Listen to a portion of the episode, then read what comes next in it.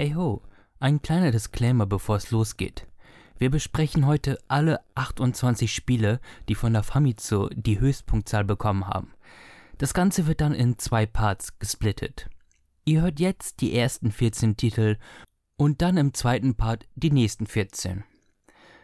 Mittlerweile sind es genau genommen schon 29 Spiele, aber das wussten wir zum Zeitpunkt der Aufnahme noch nicht.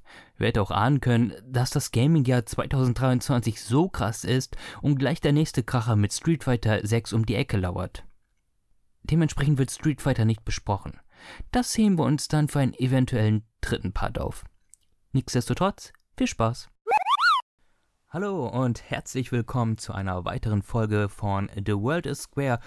Heute ist wieder eine unserer geliebten Sonderepisoden am Start.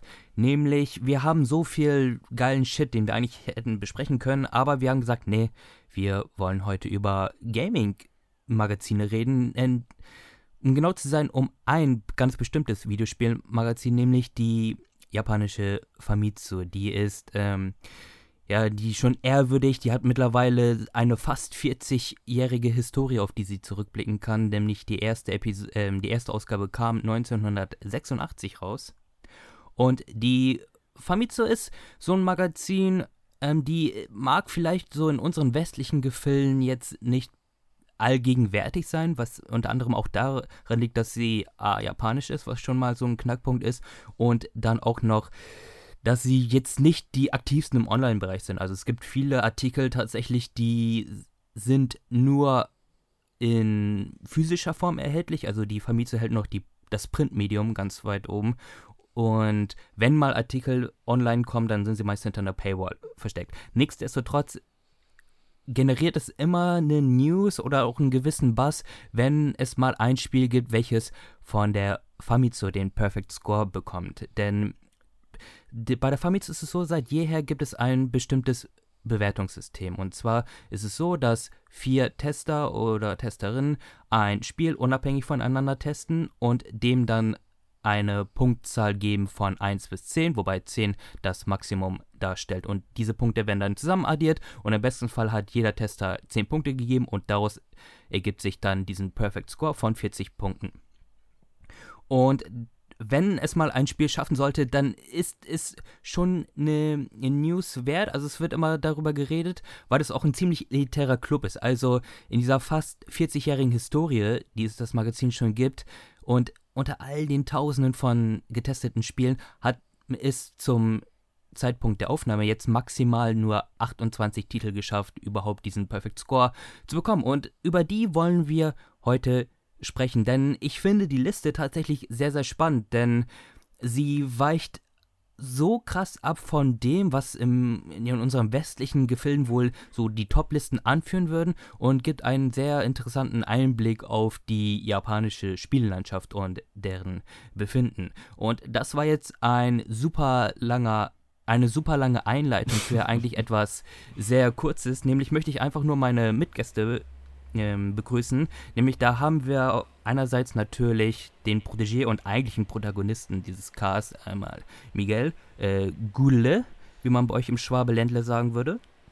Oh Gott, Gülle, das habe ich noch nie gehört. Also auf jeden Fall, ich sage einfach Hallo. Und natürlich auch an die Zuschauer, Zuschauerinnen, Hörer, Hörerinnen. Herzlich willkommen zu einer neuen Folge The World is Square. Ja. Und natürlich möchte ich auch noch begrüßen Chris und Robert vom Power Oncast. Hey, ihr Hübschen. Hey, willkommen. Hallo, danke für die Einladung. Die OGs des Podcasts wissen ja, ähm, kennen Chris sicherlich mittlerweile. Wir haben ja schon so einige Projekte gestemmt und jetzt ist, freue ich mich auch, Robert begrüßen zu dürfen, so dieses dynamische Duo des Power Oncast. Und äh, möchtet ihr einfach nur mal kurz mit eu euren eigenen Worten sagen, ey, wer ihr seid, was ihr macht und ja. Kann ich gern machen. Also ich übernehme Robert. Ah ja, mach ruhig. Ja, wir sind äh, Power On, der Gaming-Podcast. Uns gibt es jetzt seit Ende 2019. Ähm, bei uns gibt es alles ja, rund um Gaming, Spielebesprechungen, Spoiler-Talks, Metathemen um die Branche und der ganze Kram und Schüssel. Ob Xbox, Nintendo, PlayStation oder PC, bei uns sind auch alle Systeme vertreten, also No Console Wars. Ja, und wir machen regelmäßig Podcasts, ungefähr alle zwei Wochen einen Podcast. zu irgendeinem Thema. Es kann alles möglich sein. Da haben wir eine ganz schön bunte Tüte an Sachen. Ähm, ja, und wie gesagt, ich war ja schon mal zu Gast hier bei dem, was waren das, die, der, der Filmcast zu Advent Children war das, glaube ich. Ja, genau. genau, und ähm, also es ist auf jeden Fall eine ganz große Empfehlung von mir auch. Dem, euren Cast höre ich mir auch privat gerne an und zum jetzigen, ich weiß nicht, wann der Cast rauskommt, ne? Also ähm, vielleicht ist das gar nicht so gut zu sagen, aber euer letzter oder letzte Episode, die ich jetzt gehört habe, war ja ähm, die Nachbesprechung zum, zum PlayStation Showcase von Sony. Mm. Sehr gefallen und ähm, natürlich sind all eure wichtigen Links in der Videobeschreibung ähm, niedergeschrieben, wie zum Beispiel euer Twitter-Account, natürlich der YouTube-Kanal und eure eigentliche Website, wo man dann auch noch die weiterführenden Links findet. Also dementsprechend ist da für Information gesorgt. Und ey Jungs, wenn ihr jetzt keine besondere hm, Historie zu der Famitsu an sich habt oder eine Anekdote darüber erzählen wollt, würde ich sagen, springen wir eigentlich gleich zu diesen 28 besonderen Spielen. Ich sag's mal so, die Famitsu ist mir vor allem deswegen bekannt ähm, durch die vielen Tetsuya Nomura-Interviews über die Jahre. Als äh, viele Final Fantasy-Fans werden es wissen, Final Fantasy Vs. 13 äh, war eine Zeit lang in der Entwicklungshölle, ist nie wirklich rausgekommen. Aber da gab es ab und zu immer diese tollen Famitsu-Interviews mit Tetsuya Nomura, der ab und zu so kleine Tidbits gedroppt hat. Ja, und vor allem deswegen ist mir bekannt geworden. Und dann habe ich ihm auch über die Jahre ab und zu immer diese, ja, die, die Scores von Famitsu dann mitgenommen oder mir angeschaut. Weil es ja schon ein sehr eigenes System ist mit diesen vier Testern, die zusammen so einen Gesamtscore ergeben und die auch sehr, ja, ich sag's mal, sehr wilde Scores vergeben.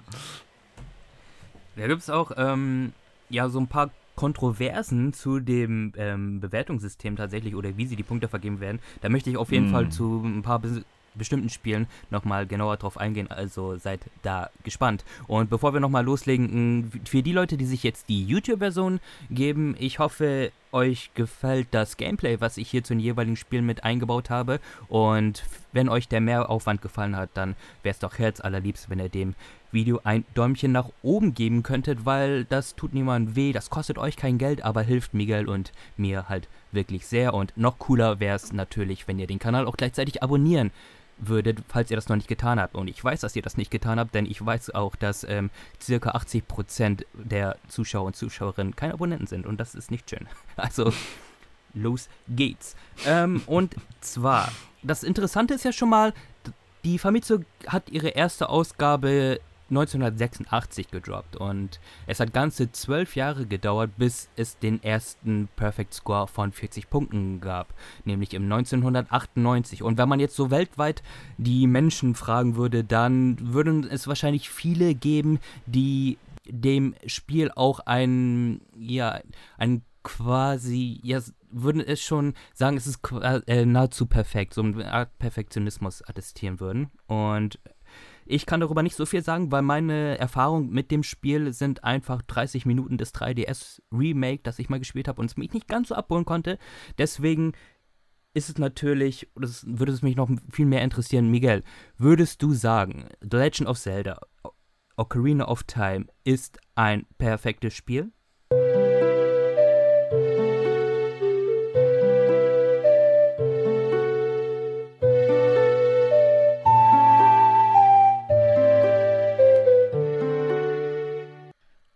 Definitiv ja.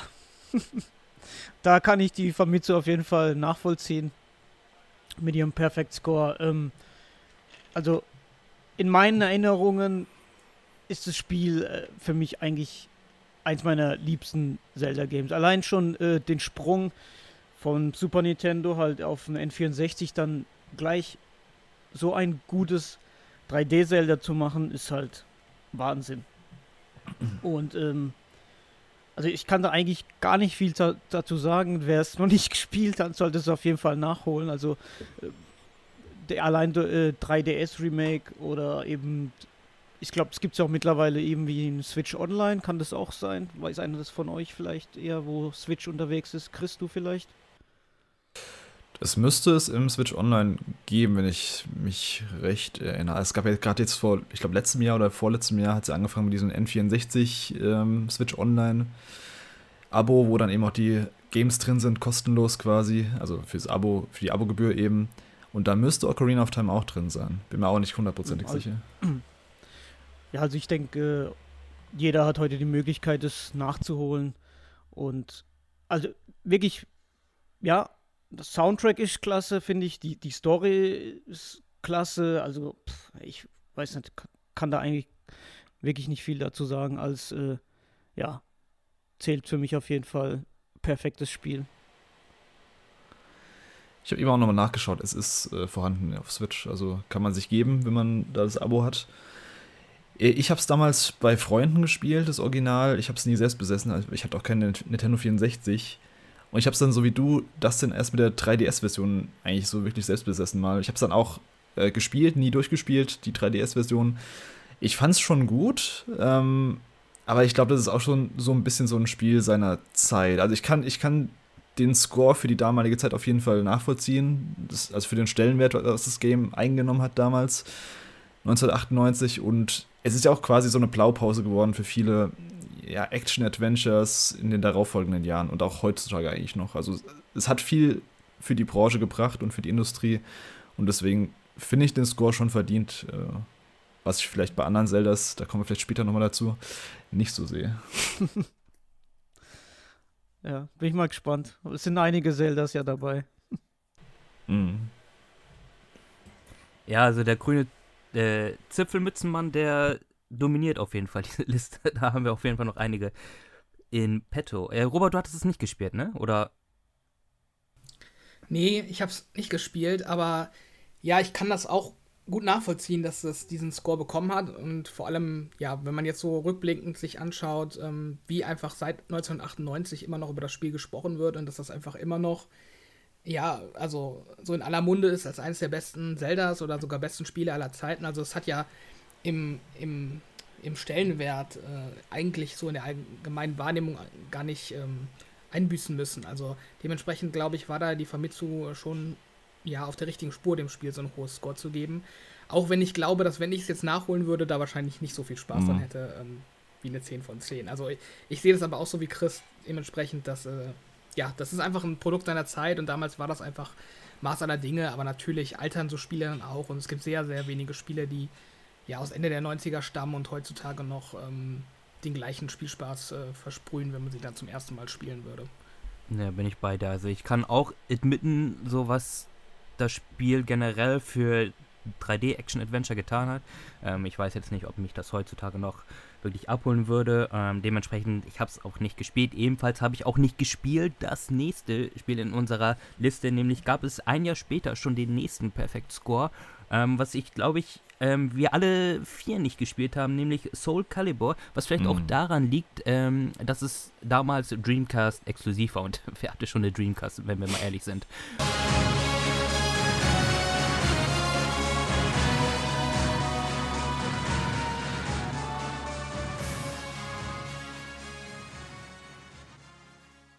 Jedenfalls, Soul Calibur ist das eigentlich das zweite Spiel einer mittlerweile langlebigen Reihe, nämlich das erste kam unter dem Namen Soul Edge raus, daraus wurde dann Soul Calibur, welches jetzt eben das zweite darstellt und daraus hat sich dann eben eine weiterführende Reihe gebildet. Und ich mag die Reihe eigentlich wirklich sehr als großer Tekken-Fan von ähm, und Soul Calibur ist ja quasi so der kleine Bruder von Tekken, also es ist vom gleichen Team, ebenfalls von Namco. Und ich habe echt etlich viele Stunden im den zweiten Teil besonders gesteckt. Ähm, es ist im Grunde ein Fighting Game, was erstmal schon per se interessant ist. Okay, das ist tatsächlich ein Fighting Game so, als direkt zweites Spiel in diese Liste geschafft hat. Ähm, nur der Kniff ist halt diesmal, anstatt sich mit äh, Fäusten auf die Fresse zu hauen, benutzt man eben Waffen. Und das Coole an Soul Calibur damals war immer, oder Soul Calibur 2 in dem Fall, dass es ähm, viele Gastcharaktere aus anderen Franchise hatte, was heute ja gang und gäbe ist. Also es gehört zum guten Ton, dass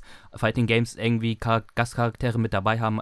Und ähm, damals war das aber noch ein Novum, als es damals rauskam für die PlayStation 2, Xbox und GameCube hatte jede Konsole exklusiv ihren eigenen Guest Character. Wobei das Coolheitsranking, ich denke mal, ganz klar ist auf Platz 1 war auf jeden Fall die GameCube-Version, weil du da Link hattest als spielbaren Charakter, der halt wie die Faust aufs Auge gepasst hat. Ähm, die Xbox hatte dann Spawn. Ich sage, okay, ich kann die Assoziation verstehen, weil es zu dem Zeitpunkt ein Xbox-exklusives Spawn-Spiel gab, auch wenn das jetzt kein Charakter ist, den ich so krass mit Microsoft verbinden würde. Und die lämste Version war halt PlayStation 2, die hatte halt Heihachi so als Charakter, der ähm, ja, der hat einfach nicht so richtig reingepasst, weil er auch keine Waffe hatte und auch Namco hat sich da ein bisschen einfach gemacht, dass sie einfach nur das Charaktermodell genommen haben, was sie eh schon für Tekken bereit hatten und ihn dann mit reingebaut. Vor allem, du hattest mit Yoshimitsu ja eh schon ein ähm, Charakter aus Tekken die ganze Zeit mit dabei. Ähm, auf jeden Fall, ich rede jetzt ganz viel über den zweiten ähm, Teil und nicht über den ersten, weil, wie gesagt, nicht gespielt. Habt ihr denn irgendwie eine Verbindung mit der Reihe an sich? Ähm, also ich muss sagen, ich habe das, ich habe das halt nicht so gespielt, dass ich eben diesen Perfect Score nachvollziehen kann. Aber ich habe äh, Soulblade hieß es, glaube ich, in Europa, das Soul Edge, kann das sein? Hieß auf der PS1, Soulblade, glaube ich. Äh, mit dem hatte ich auf jeden Fall Erfahrungen. Das Soul Calibur dann eben bei Freunden mal ab und zu sich gegenseitig auf die Fresse gehauen, aber ja, ähm, so richtiger Einstieg wieder war auch mit dem mit der GameCube-Version da habe ich mir auch eben auch die GameCube-Version geholt statt PS2 wegen eben eben wegen Link. Und es hat sich ja immer auch mehr aufgebaut. Später haben sie ja auch diesen Story-Mode reingemacht, wo du auch Entscheidungen treffen konntest, so eine Art, ähm, kannst ja auch einen eigenen Character-Design machen dann. Also man sieht, dass sich diese, die Reihe über die Jahre halt immer mehr entwickelt hat und man auch immer mehr Content eingebaut hat.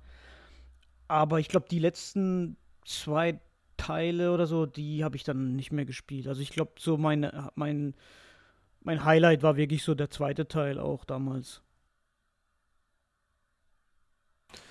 Ich habe damals Soul Calibur 4 zur PS3 ähm, das erste Mal mitgenommen. Das war mein Launch-Spiel damals, also beziehungsweise als ich mit meinem Bruder die PS3 Slim damals, ich glaube 2009 war das, ähm, nachgekauft haben. Da haben wir Soul Calibur als erstes Spiel genommen, weil es relativ günstig war zu dem Zeitpunkt und eben Multiplayer war. Ähm, fand ich damals ganz nett, aber war jetzt halt auch nicht so super mega, was mich so mega abgeholt hat. Äh, ich war dann eher so im Tekken-Lager, wenn dann, wenn es um Prügelspiele ging. Vom ersten Teil weiß ich, das kam ja wie gesagt auf dem Dreamcast raus. Ich glaube, das war eine Umsetzung von einem Arcade-Spiel, wenn ich mich recht erinnere. Und ich weiß, dass es vor allem wegen seiner Grafik damals so krass abgefeiert wurde. Deswegen, ich kann mir gut vorstellen, dass die 40, äh, die, ja, die 4040 daher kommt, dass es allein technisch schon ziemlich beeindruckend war für damalige Zeit. Das ist witzig, weil ähm, mein einziger Berührungspunkt mit der Reihe ist auch Soul Calibur 4 und Ach. ich habe den auch sehr früh mit meiner Xbox 360 äh, gespielt. Also lustige Parallele da in, dem, mm. in der Hinsicht. Aber ich war da auch nie lange dabei. Also ich hatte so eine kurze Phase, wo ich mir dann auch einen Fighting Stick dazu gekauft habe und dachte, ich werde jetzt irgendwie Pro-Gamer mit Fighting Games. aber die, die Phase hat dann auch nur so zwei Wochen gehalten und dann äh, war es wieder vorbei. Also ich bin da auch nie groß eingestiegen. Ich war dann eher immer in der Tekken-Fraktion, was so 3D-Prügelspiele angeht oder 2D, 3D-Prügelspiele. Bis die Koreaner kamen und hast gesagt, ja, ja komm, dann können wir auch wieder sein lassen. Jetzt kommen wir zu einem Spiel, was sicherlich nicht schlecht ist, aber wir müssen das mal ja im Kontext sehen. Also die, ich bin ja nicht, ich bin ja nicht müde zu sagen, dass es die Famitsu seit 1986 gab und das, der nächste Titel ist ein Squaresoft-Spiel. Und unter all den Squaresoft-Spielen, die bis dahin rauskamen, ja, Final Fantasy VI, Final Fantasy VII, Chrono Trigger, ähm, ist es ausgerechnet Vagrant Story, das ist das erste Spiel, welches den Perfect Score von der Spieleschmiede bekommen hat. Also, Vagrant Story?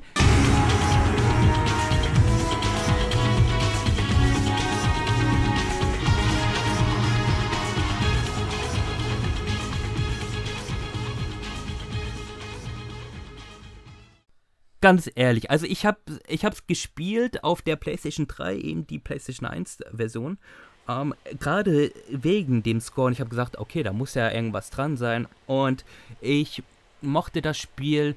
Also die Elemente, die es gut macht, die macht es wirklich, wirklich gut. Es sieht fantastisch aus. Es war eines der letzten Titel für die PlayStation 1 gewesen. Und das schafft wirklich seine ja, die Hardware-Limitation der Konsole wirklich voll auszureizen. Und ähm, auch storytechnisch hat mich das sehr angesprochen, weil im Grunde du hast zwar einen politischen Plot so, der sich über das Ganze stülpt, aber im Grunde ist es ja eine sehr persönliche Story zwischen zwei Charakteren, eine Rachegeschichte. Das war alles cool.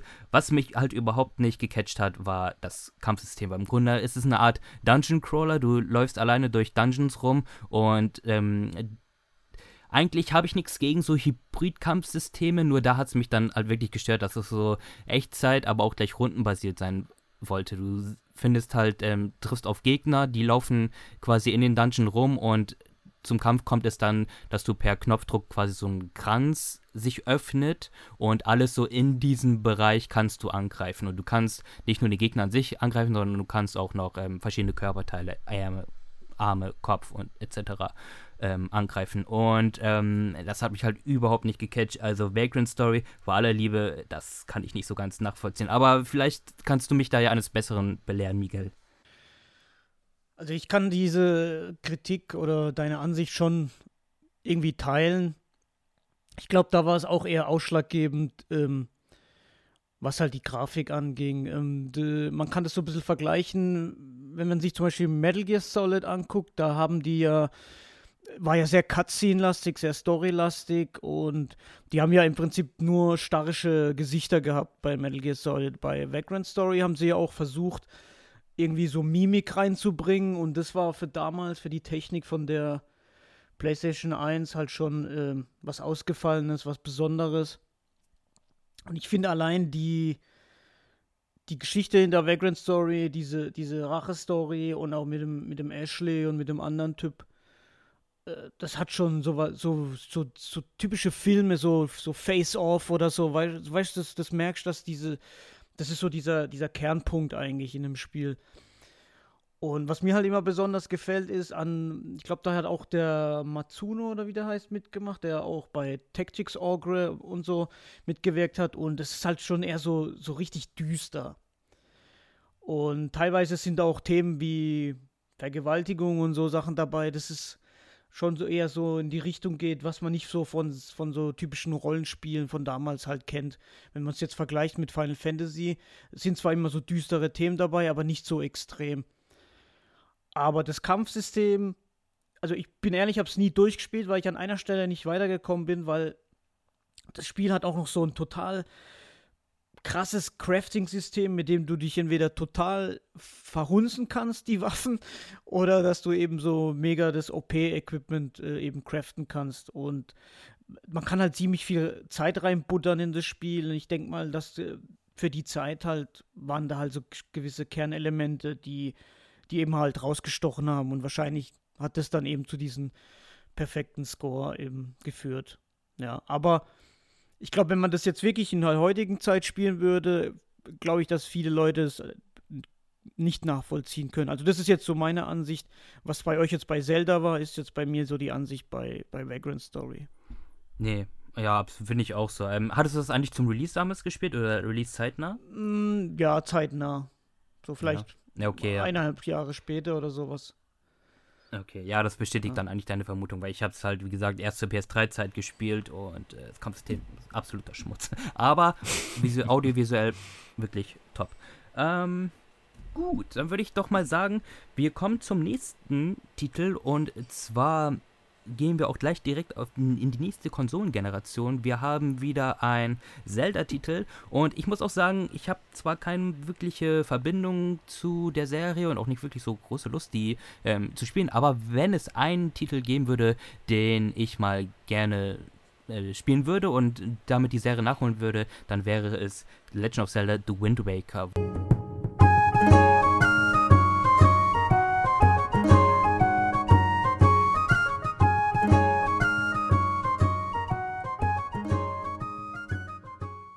Mir hat auch immer schon der Stil sehr gefallen. Also ich finde den echt schön, auch schon damals. Und ich weiß auch noch, damals es gab ja so eine gewisse Kontroverse. So viele Leute konnten sich nicht mit dem neuen Look anfreunden. Die hätten sich eher gewünscht eine Weiterführung von Ocarina of Time so vom optischen her, nur in jetzt mit der Power der GameCube und der der nächsten Generation. Allerdings gab es ja auch so ein paar spielerische Punkte, die ähm, vielleicht ja so ein paar Eck Eckpunkte bei äh, Wind Waker waren. Und ähm, Chris, vielleicht kannst du mir sagen, ob du dem Spiel als leitender Chefredakteur der Famitsu 40 Punkte geben würdest. ja, ich bin da ein bisschen ähnlich aufgestellt wie du. Ich habe jetzt auch nicht so den krassen Bezug zur Zelda-Reihe generell. Also ich habe ich hab viele Teile gespielt, aber ich fand die alle immer gut, aber nie so herausragend wie wahrscheinlich die meisten Kritiker oder die meisten Spieler. Ja, und dazu gehört auch äh, Wind Waker. Ich habe das ein paar Jahre nach dem Release gespielt, auch auf dem Gamecube damals und später auch noch auf, auf Wii U ein bisschen. Ähm, das war schon ein cooles Spiel und der Artstyle, wie gesagt, der, den hast du ja schon angesprochen, der ist, der ist super, der sieht auch heutzutage noch gut aus, im Gegensatz zu vielen anderen Titeln, die jetzt kein Cell-Shading hatten. Ähm, ich kann aber die 10 von 10 oder die 40 von 40 da wirklich nicht so ganz nachvollziehen. Also das Spiel hat echt viele Längen auch, wo du Dinge suchst und oft, du hast ja diese große offene Welt, beziehungsweise das offene Meer, das die einzelnen Inseln verbindet, auf dem nichts passiert, außer dass du eben, keine Ahnung, 10 Minuten rumschipperst, bis du so auf der nächsten Insel bist. Das war schon sowas, wo ich mir dachte, mh, hm, viel Leerlauf. Ähm, es ist nicht so die Art von Pacing, die ich brauche in so einem Zelda-Game. Generell auch, ich finde, das haben auch andere Zelda-Games, aber auch das Problem, dass das Kampfsystem ist wirklich sehr, sehr rudimentär. Du hast eben deine Dreier-Kombo und das war's. Ähm, es hat ein paar coole Dungeons, das muss man sagen. Und auch so von, von der Story her ist es ganz interessant, auch mit, mit Ganondorf, aber insgesamt war es jetzt kein Titel, wo ich sagen würde, wow, das ist eine, das ist eine 10 von 10 oder das ist eine 40 von 40. Das, Wind Waker ist für mich so eine 7 oder eine 8 von 10. da werden mich wahrscheinlich jetzt viele kreuzigen, aber ist ein gutes Spiel, aber auf jeden Fall keine, kein Perfect Score für mich, nee. Würdest du denn ähm, jetzt sagen, es gibt ja die HD-Version nochmal, ne? Also habt ihr ein Remaster bekommen, gibt es eigentlich für die Switch? Nee, für Switch gibt es nicht. Oder hat es, oder hat es niemals ein Wii U-Gefängnis ja, verlassen? das ist korrekt. Ah, okay, dann krass. Ich habe dann vielleicht überlegt, okay, dann holst du es dann nochmal auf der Switch und probierst es mm. da mhm. mal nach. Ähm, weil es hat ja auch noch so ein paar Quality of Life Improvements bekommen. Im Gegensatz zum Original. Aber das hat sich dann, ja, erledigt. Miguel, was würdest du denn sagen zu dem Titel? Ich weiß nicht, ich bin eigentlich Zelda-Fan schon der ersten Stunde gewesen. Ich, später werden Zelda, Zelda, ganz bestimmte Zelda-Titel auftauchen hier in der Liste, dass es eigentlich zerreißen werde. kann ich schon mal Spoiler, Spoiler, Spoiler. ähm, also ich muss zugeben, gehörte auch damals zu den Leuten, die nach Ocarina of Time und Majora's Mask ähm, sich eher auch ein Zelda gewünscht haben, eher in diesen Erwachsenen-Stil. Aber Wind Waker hat es komplett beim ersten Anspiel alles wettgemacht. Ich, die ganze Sorge ist einfach wie verflogen. Im, ich finde es auch grafisch für den GameCube, für damals, für diese Cell-Shading-Look, sieht es heute immer noch mega aus. Also wirklich äh, wie gemalt. Und doch, ich hätte persönlich wahrscheinlich schon einen Perfect Score gegeben, weil auch durch diese, auch wenn dieses offene Meer da ist, äh, man hatte trotzdem eben seine, seinen roten Faden und es gab viel zu entdecken und auch wenn es so seine Länge hat in manchen Stellen war es für mich nie langweilig oder so. Und es hat auch echt geile Rätsel im Prinzip. Es ist halt, es ist halt ein typisches Zelda. Ich weiß nicht, was man da eigentlich noch sagen muss oder kann. Äh, ja, das ist halt meine Ansicht. Ähm, wie immer ein klasse Soundtrack. Story war auch gut. Die Sache ist halt, es gibt ja so eine bestimmte Storyline zu Zelda und es hat auch einen geilen Twist mittendrin auch und ja, also von mir ja. Sag mal, Robert, ähm, gehst du noch regelmäßig mit deinem Nintendo Gassi oder ist er mittlerweile auf dem Datenfriedhof?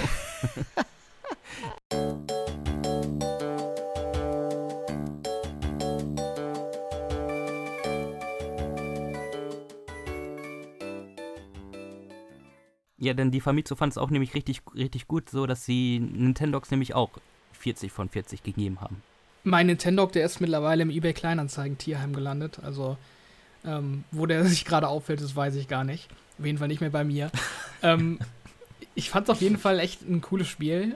Und ähm, es ist halt so die, die moderne Weiterentwicklung von einem Tamagotchi gewesen, in meinen Augen. Also, das ist ja vom Spielkonzept her eigentlich nichts Neues gewesen damals. Einfach, dass man so ein Tier, so ein Haustier in der Hosentasche hat, um das man sich kümmern muss.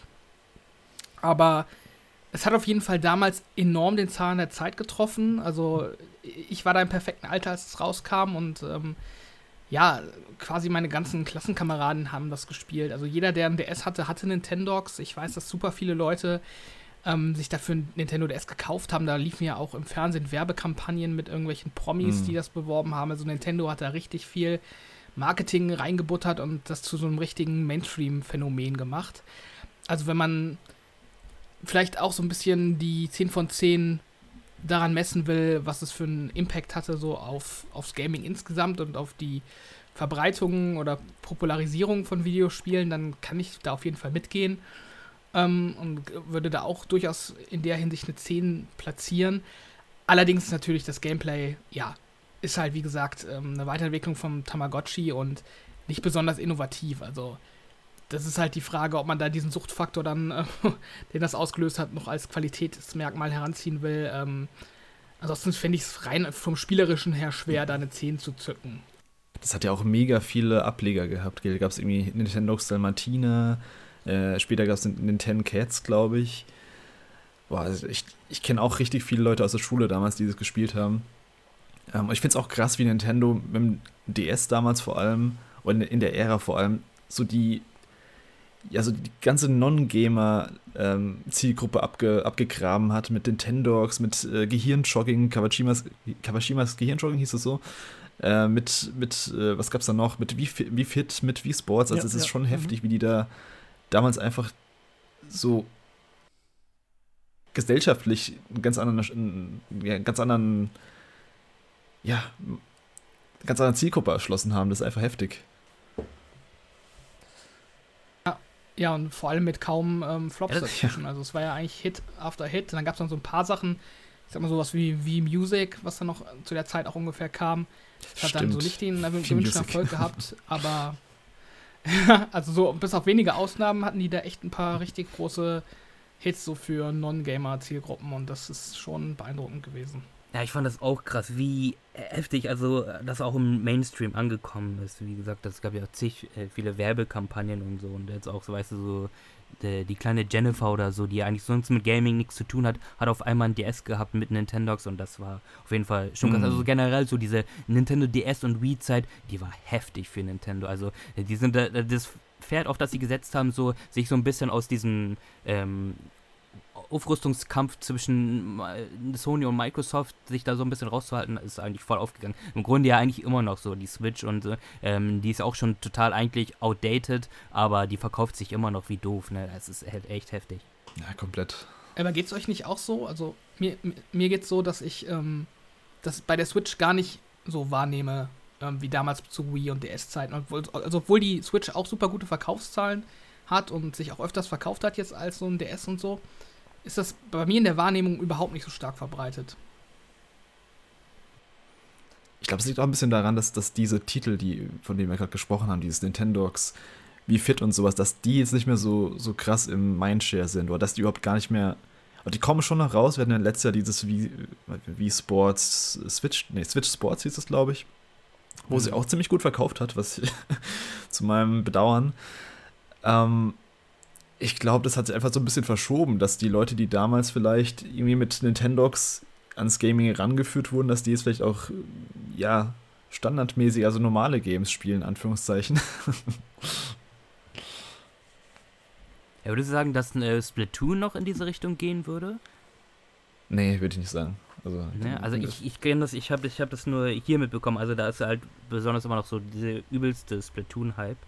Ja, in Japan ist es heftig. In Japan ist Splatoon ja. einfach so ein Riesending. Ich glaube auch mit eins der erfolgreichsten, also meistverkauften Nintendo-Spiele überhaupt.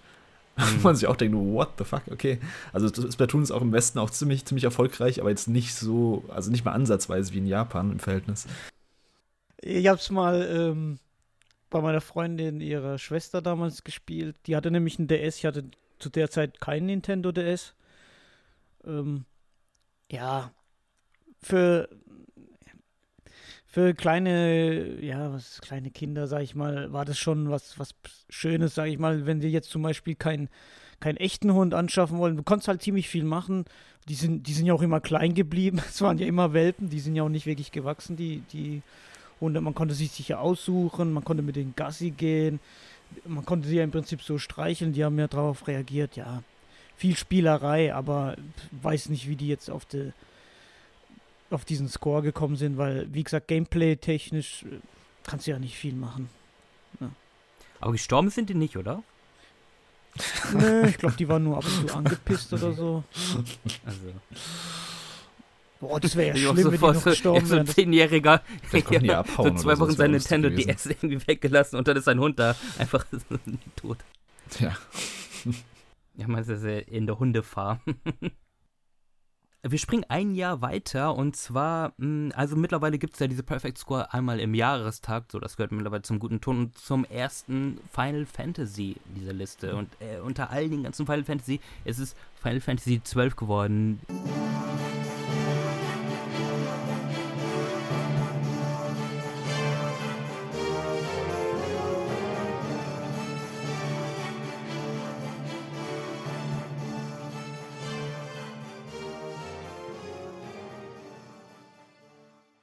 Ebenfalls den Perfect Score bekommen haben. Also Mhm. irgendjemand bei der Famitsu muss großer Fan vom, vom Ivalis Team sein. Ich glaube, es ist auch dasselbe Team, welches an Vagrant Story saß, wenn ich mich nicht Ja. irre. Genau. Genau. Und ähm, bei Final Fantasy XII war das so ein Ding, das habe ich zum Release gespielt und es hat ähnliche, ich, ähnliches Gefühl bei mir ausgelöst wie Vagrant Story. Also es gibt Elemente, dafür liebe ich Final Fantasy XII Mhm. wirklich. Alles im Grunde alles, was so mit dem Worldbuilding zu tun hat. Also ich weiß schon, ähm, damals, ich war wirklich begeistert, wenn du in der ersten Stadt gekommen bist, äh, Rabanastre, wie lebendig die sich anfühlte. Und es ist wirklich auch heute noch eines so meiner liebsten Final Fantasy Städte überhaupt. Ähm, ich mag auch generell, ähm, wie, wie abwechslungsreich so dass die Bevölkerung da ist mit diesen ganzen Rassen, die es gibt. Und man hat sich da viele Gedanken gemacht. Man hat ja auch ähm, dankbarerweise ein ganzes Universum, an das man sich bedienen konnte, weil Final Fantasy Tactics ja ebenfalls in diesem Universum spielt und ähm, also audiovisuell wieder mal top-notch, also wirklich High-End-Grafik, was die PlayStation 2 damals ähm, geboten hat. Ich mochte auch sehr das Setting mit diesen sehr wüsten Oasen, warmmäßigen.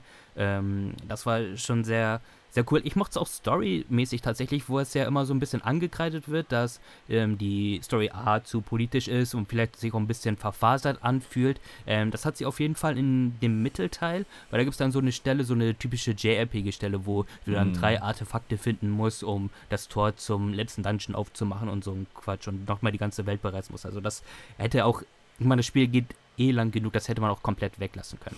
Ähm, mein Problem, was ich da wieder habe, war mit dem Kampfsystem. Mit dem bin ich leider nicht so ganz warm geworden. Ähm, schon damals nicht. Dann habe ich es nochmal mit dem HD-Remaster vor so zwei Jährchen probiert. Da habe ich es dann auch zum ersten Mal durchgespielt. Ähm, auch mit, mit dem passenden Mindset rangegangen. Okay, das ist jetzt die Art vom Spiel und du musst dich jetzt ein bisschen so dem fügen, aber ähm, so ganz konnte es mich nicht abholen. Ich verstehe schon, wie man bei der Famitsu dem Ganzen so den Perfect Score ähm, geben kann, aus einer ja, objektiven Sicht. Ähm, wahrscheinlich auch, weil die Technik gerade so pompös war. Ich meine, das deckt sich ja auch dann mit dem Vagrant Story oder dem Soul Calibur Vergleich ab, weil zu dem Zeitpunkt, in dem es rausgekommen ist, halt echt schon top-notch war. Ähm, aber wie ähm, war denn dein Befinden, Chris? Ja, es ist inter interessant, dass, dass das erste Final Fantasy auf der Liste ist. Ähm, wir haben es ja vorhin erwähnt, so ein Spiel wie Ocarina of Time ist so ein ikonisches Game in der, innerhalb der ganzen Industrie. Sowas hatten wir mit Final Fantasy VII eigentlich. Deswegen wundert es mich echt, dass Final Fantasy VII keine 4040 bekommen hat. Bei Final Weil Fantasy. Aerith gestorben ist. Spoiler. Spoiler. Ah, Schnauze. Ja, ich, ich kann dir das, ich kann dir da fast äh, vollumfänglich zustimmen bei Final Fantasy XII. Das komplette Worldbuilding Building, äh, finde ich auch super gut. Äh, ist ein ziemlich guter Schauplatz. Rabanastre ist eine tolle Stadt. Aber das Kampfsystem, also das Kampfsystem hat mich bis heute, äh, also bis, bis heute lässt mich kalt, dieses automatisierte Gambit-Kampfsystem. ich weiß, da gibt es viele Fans von, die das irgendwie mögen, vorher ihre, ja, ihre Gambits einzustellen, dass äh, Charakter X bei, äh, bei Feuerschaden das und das macht und äh, ja, bei so und so viel HP heilt er dich automatisch. Aber ich, also ich mag lieber diese aktiven Kampfsysteme. Deswegen bin ich heutzutage auch großer Fan von also richtig aktiven Kampfsystemen, wie wir jetzt äh, demnächst bei Final Fantasy 16 sehen werden. Ich kann mit diesem ganzen automatisierten Kram nicht, nichts anfangen.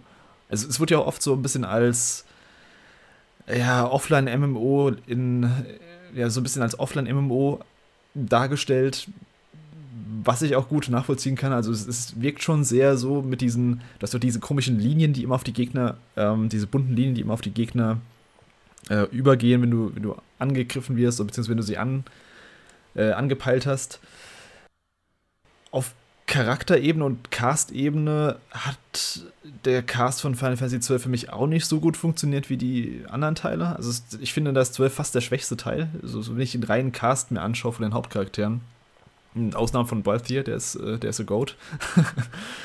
Aber so generell, also ja, ich, ich, ich habe es dann auch in der Remaster-Version erstmal das, das erste Mal durchgespielt. Wann kam die raus? 2015, 16 oder sowas ungefähr? 2017? Also generell ist es halt wirklich einer von den Mainline Final Fantasy Teilen, der mir nicht so gut gefallen hat. Ist trotzdem noch ein gutes Spiel, das, das muss man halt da trotzdem noch sagen. Also ist kein schlechtes Spiel, aber ich, ich, ich bin einfach nicht super, super mit dem Kampfsystem, mit dem Cast war, äh, warm geworden und das ist halt eigentlich das, was Final Fantasy für mich ausmacht. Das ist ein tolles Kampfsystem und ja, die Charaktere müssen mich berühren oder müssen mich irgendwie in ihren Bann ziehen und das hat äh, Final Fantasy XII leider nicht geschafft. Ja, Robert, du hattest es ja auch zumindest angespielt, ne? wenn ich das so richtig in Erinnerung habe. Ja, genau. Ähm, ja, also äh, ich, ich hatte es nicht so viel gespielt tatsächlich. Das war damals, ähm, hatte das auch nur ein Kumpel von mir mhm. gehabt und bei dem hatte ich es mir dann mal geliehen. Ich weiß nur noch, dass wir das Kampfsystem damals zumindest cool fanden, ähm, weil uns da auf jeden Fall gefallen hat, dass das so ein bisschen freier war in der Beweglichkeit als noch in Final Fantasy X. Ähm, aber wir fanden beide den Hauptcharakter auch nicht cool, also das ganze Design davon und ähm, dementsprechend äh, sind wir da auch nicht so weit eingestiegen. Also ich habe sowieso nicht so weit gespielt und auch seitdem nicht mehr gespielt. Und das ist jetzt auch in der Wahrnehmung von den Final Fantasies, die ich heutzutage nochmal nachholen würde, ähm, bei mir nicht ganz weit oben auf der Liste. Also da gibt es dann andere Kandidaten, wo ich dann neugieriger wäre, die nochmal zu spielen, sowas wie Final Fantasy X beispielsweise. Hm. Miguel, du als alter Connoisseur und Haudege, wie hat dir denn Final Fantasy XII zugesagt? Ja, also ich muss mich euch da anschließen, also an Chris und an dich, Dustin, weil ich finde auch, dass Final Fantasy XII so geil es auch aussieht für die Zeit und ähm, hat auch ziemlich geilen, starken Soundtrack, finde ich. Aber mit dem Cast, da habe ich immer so ein bisschen meine Probleme gehabt. Ähm, ich muss auf jeden Fall, ich will es auf jeden Fall nochmal in dieser HD-Version spielen. Was mich da jetzt nur kurz abgeschreckt hat, ist, dass man eine Zeit lang die Jobs, dieses Jobsystem noch drin hat. Ähm, und bei dem HD war das ja so, dass man die einmal zuweisen musste und danach war das fix. Und das wurde halt jetzt mit dem Patch eben behoben, weil ich bin gar kein Fan von so Spielen, in denen du so eine eine Sache auswählen muss und die bleibt dann halt bis zum Ende, sondern ich mag halt ein bisschen so den Freiraum, in dem ich halt die Jobs mittendrin halt wechseln kann. Ähm, ansonsten, das Kampfsystem selber, ja, also ich, ich finde es nicht schlecht, ich finde es aber auch nicht gut. Ähm, war halt äh, dieser Vergleich mit diesem MMO passt eigentlich am besten. Man merkt es halt eben durch dieses Gambit-System, dass dann eben deine Charaktere automatisch eben agieren. Da konnte man sich auch recht austoben, was ich eigentlich auch gar nicht so schlecht fand. Aber ähm, wenn man halt von typischen Final Fantasies ausgeht, das ATB-System oder zum Beispiel bei 10, ähm, dieses rundenbasierte, war das halt erstmal schon so eine Gewöhnungssache. Also man merkt wirklich diesen diesen Einfluss äh, von diesem Ivalice-Team. Äh, Allein auch vom Artstyle, wie die Charaktere eben grafisch aussehen. Ähm, und von auch von dem Character Design auch. Äh, aber ansonsten finde ich, wird dem Spiel oft heutzutage auch viel Unrecht getan.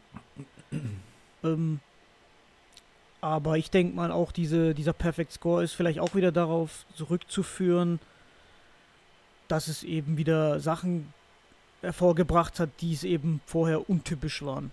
Wahrscheinlich vielleicht für Final Fantasy. Wobei ich auch nicht verstehen kann, dass Final Fantasy X keinen Perfect Score bekommen hat.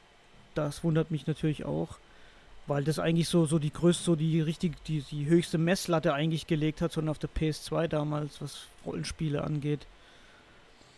Aber ansonsten finde ich, ist Final Fantasy XII hat so, so einen gewissen Weak Spot, was einige Sachen angeht, ja.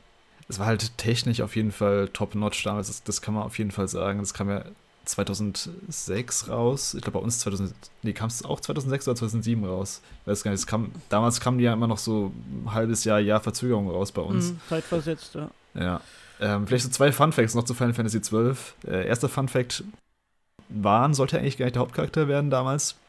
Ich glaube, Barsch war, ja, war angedacht als Hauptcharakter. Geplant, ja, ja. Aber sie wollten eben einen jungen, ja, jungen, hippen JRPG-Charakter haben, deswegen war er dann der, ja, der Coverboy sozusagen.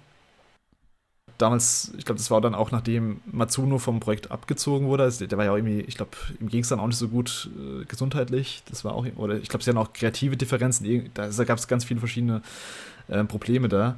Äh, zweiter Punkt, es war das erste Final Fantasy, was quasi die Ära eingeleitet hat, in der Final Fantasy Games ewig brauchen, bis sie rauskommen.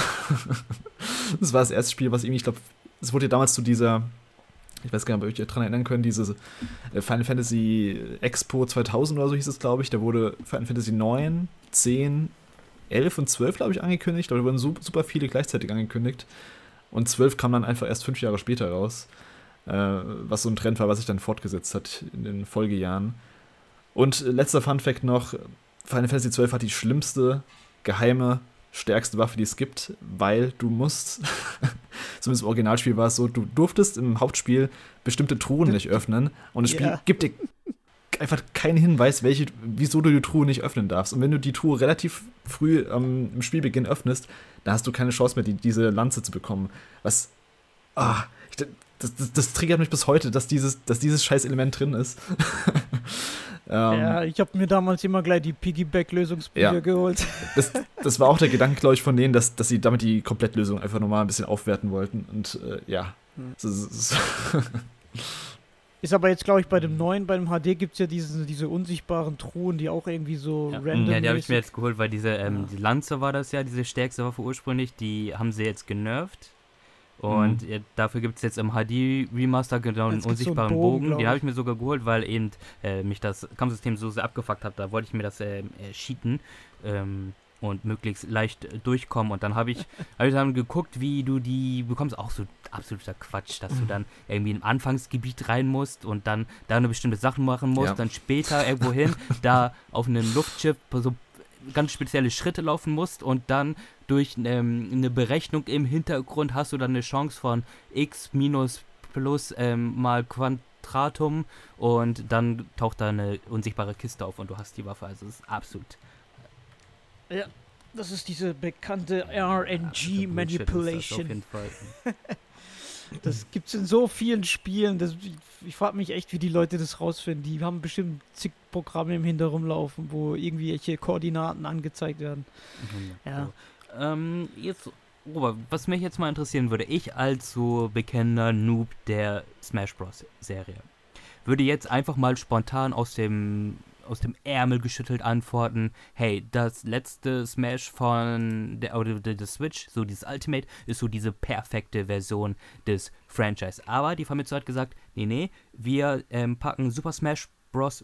Brawl für die Wii auf diesen Podest. Kann natürlich auch sein, dass sie gesagt haben, nee, wir wollen nur einen Smash irgendwie so überhaupt mal nennen und das ist jetzt nun mal die Wii-Version geworden. Wer, wer, hätte denn ahnen können, dass es noch eine bessere kommt? Oder ähm, würdest du jetzt sagen, nee, es gibt schon so ein paar bestimmte Sachen bei Brawl, die einfach damals besser gemacht wurden. Ich weiß noch nicht, war Brawl so das ähm, Spiel, wo es dann noch so, so einen ähm, ausufernden Story-Modus gab oder war das ein anderes? Vielleicht war das ein ausschlagender Punkt. Ähm, aber ja, vielleicht kannst du uns ja mehr zu was sagen.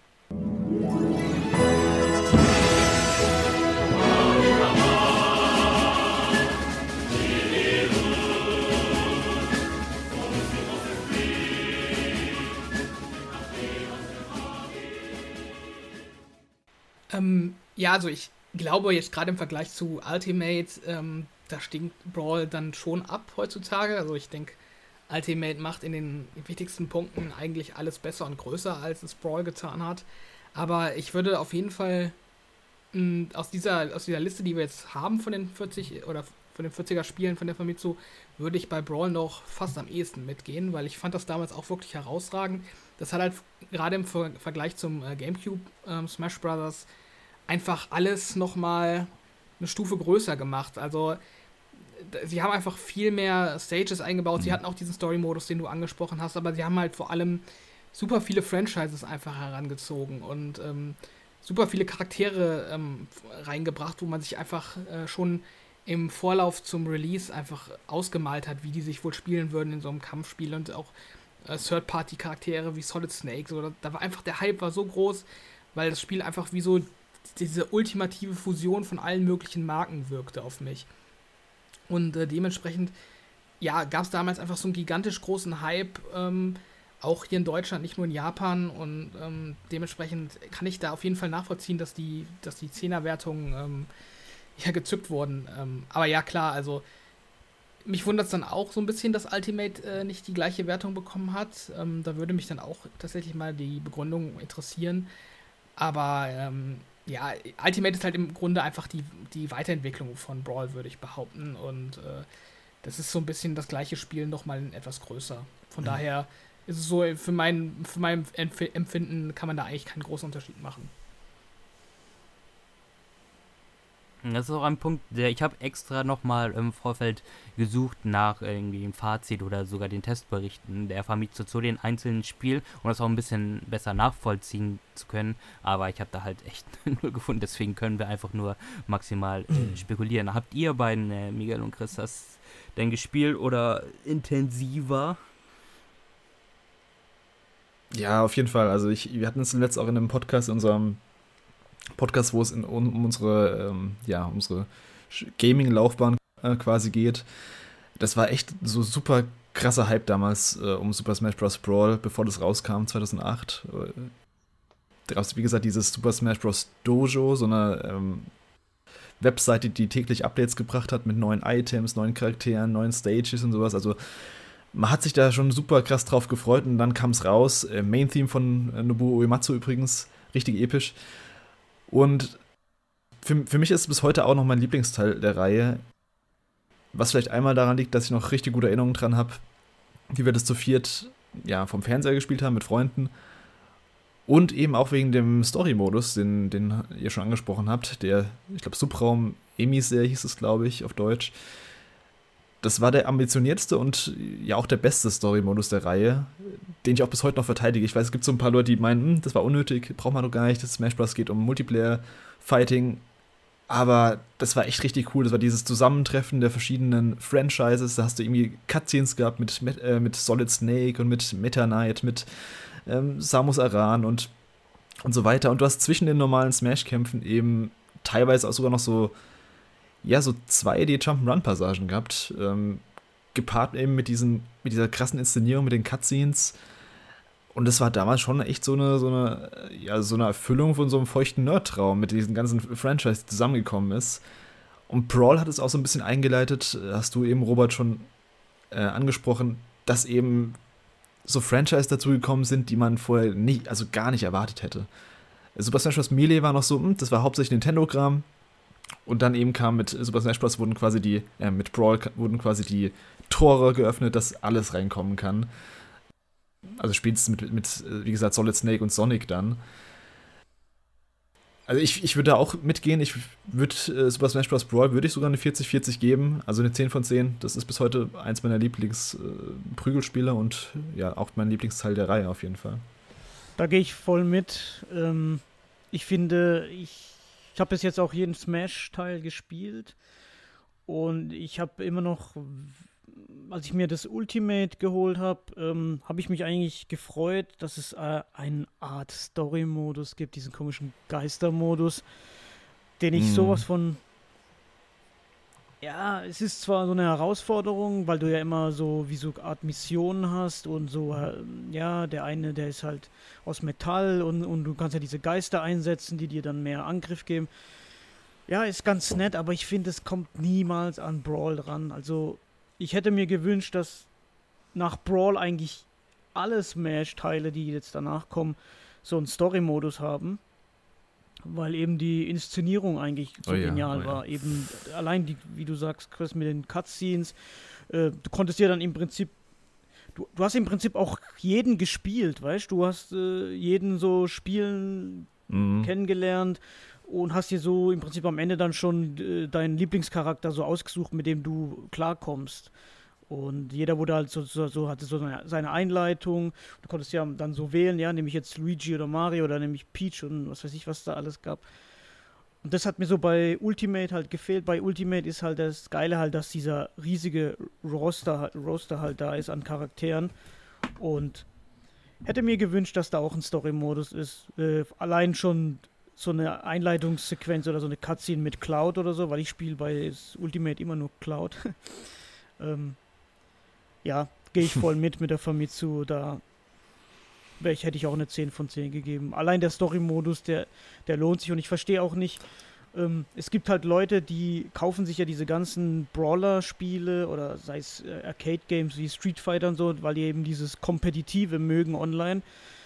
Ähm, aber ich finde es halt gut, wenn es so diese Prügelspiele, so allein wie Mortal Kombat, ähm, 10 und 11, da fand ich den Story-Modus auch richtig, richtig gut. Und ich finde es so, das ist so eine gute Alternative eben zu Leuten, die eben nicht nur kompetitiv spielen, ne? Und Ja, für, für mich ist es auch sowas, ich, ich brauche sowas in einem Fighting-Game, um da eigentlich dran zu bleiben. Ich bin jetzt auch, ich bin auch nicht so der super kompetitive Spieler. Äh, bei Super Smash Bros. Brawl wird ja auch viel dafür kritisiert, dass es diese, im Gegensatz zu den anderen Teilen, diese random Stolperer drin hatte, hatten. Also so eine, so, das war so ein kleines Spielsystem, dass wenn du ja normal kämpfst gegen andere Leute, äh, beziehungsweise gegen andere Mitspieler oder rumläufst in der Welt, dann wird dir durch Zufall ab und zu stolpert dein Charakter. Und das ist halt, das haben sie halt auch eingebaut, glaube ich, um so ein bisschen so ein Zufallselement einzubauen. Fanden halt die ganzen kompetitiven Spieler nicht so geil. Äh, mich hat es jetzt nicht so gestört, deswegen äh, fand ich das nicht so schlimm, aber ja, also ich, ich, ich fand es insgesamt halt trotzdem ein super rundes Paket, das Ganze. Und das Problem beim äh, Ultimate war eben, du hattest zwar diesen Story-Modus und die erste Cutscene, also die Eröffnungs-Cutscene, die super toll war, aber dann hast du eben so dieses Low-Budget-Schachbrett quasi, wo du eben einfach nur von, von Fight zu Fight gehst, ohne irgendeine Inszenierung. Und das, also, ja, also wenn dann irgendwann nochmal ein Smash Bros. äh, Teil kommt, hoffe ich, dass sie da vielleicht in die Richtung nochmal gehen. Ähm, Wäre zu ja, wünschen. ähm, In Brawl hatte Solid Snake aber noch seine prachtvollen Backen, oder? Oder haben sie erst ab, ab äh, Ultimate genervt? weiß ich jetzt gerade gar nicht. Äh. Ich meine ja, ja. Gut, aber wenn wir äh, schon bei Solid Snake sind, dann würde ich doch gleich sagen, wir gehen mal zum nächsten Titel, denn wir haben eine Liste hier, die bislang sehr von Square und besonders Nintendo dominiert war. Und jetzt haben wir passend zu Smash auch einen neuen Challenger, der sich mit ins Getümmel mischt, nämlich Konami, die gesagt haben, ey, wir haben hier Metal Gear Solid 4, ähm, das ist mega geil, gib dem Ding mal die volle Punktzahl. Und das haben sie auch getan. Und Miguel, vielleicht kannst du dann äh, sagen, ob Metal Gear Solid 4 diesen, diese Wertung verdient hat und ob es dann auch das grandiose Abschluss einer, einer, einer Geschichte eines Mannes war.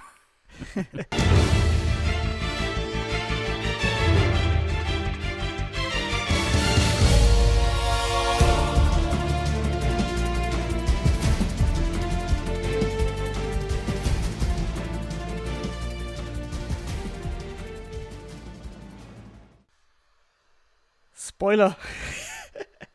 nee, gut. Ähm, Metal Gear Solid 4. Was soll ich dazu sagen? Das war der Grund, warum ich mir eine PS3 gekauft habe.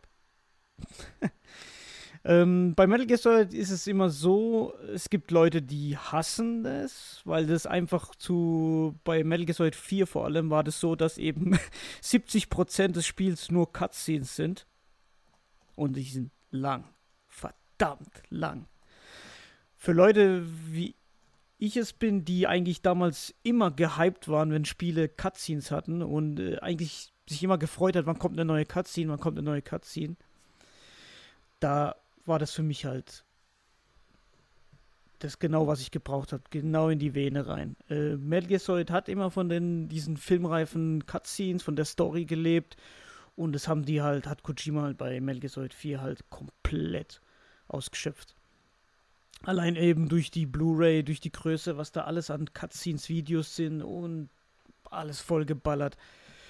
Und ähm, ich finde, Metal Gear Solid 4 ist für mich die volle Punktzahl auch wert. Er hat von mir auch 10 von 10 bekommen. Also die Grafik ist der Wahnsinn gewesen vor allem ist das alles immer dieses In-Game, das ist nichts dieses vorgerenderte, ne, wo man so typisch eigentlich immer sich immer aufregt bei Trailern oder so, sondern das ist immer In-Game-Grafik gewesen.